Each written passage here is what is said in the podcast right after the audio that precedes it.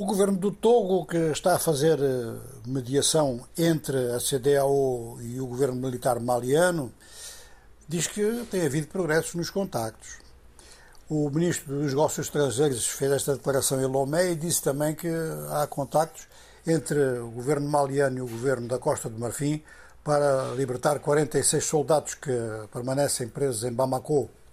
É uma história que já contámos aqui várias vezes, não vamos voltar a ela, vamos só sublinhar que havia três mulheres soldadas no grupo, as três foram libertadas.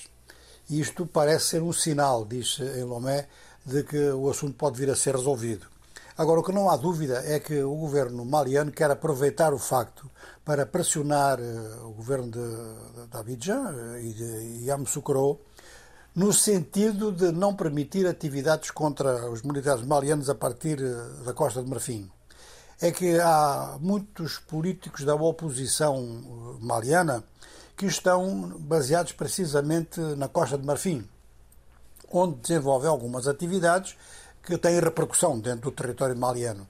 Ora, os militares malianos estão agora a dizer publicamente que querem garantias de que essas personalidades não vão utilizar o território da Costa do Marfim para desenvolverem atividades de oposição. Bom, há uh, exilados políticos uh, mais ou menos voluntários uh, malianos em outros países próximos, há no Senegal e há em França também, com quem, aliás, o Mali tem péssimas relações neste momento de forma que os 46 presos parecem transformar-se numa moeda de troca. Esta situação maliana chama também a atenção para a situação do vizinho Burkina Faso, onde um incidente, ao que se diz até agora, ou um acidente mesmo, levou um, um, autocarro a passar em cima de uma mina que seria artesanal, mas matou 37 pessoas. Em UH continua a discussão sobre precisamente as condições de segurança no norte e no nordeste do país, porque outras minas estão espalhadas e podem a qualquer momento ser acionadas involuntariamente, ou seja, que um destacamento anti-minas seria absolutamente indispensável. Quer dizer que várias forças do Sahel uh, estão neste momento subequipadas até em casos que, em termos de guerra, são casos muito simples, com uma necessidade de ter garantia de que as zonas onde se passa estão limpas de, de minas.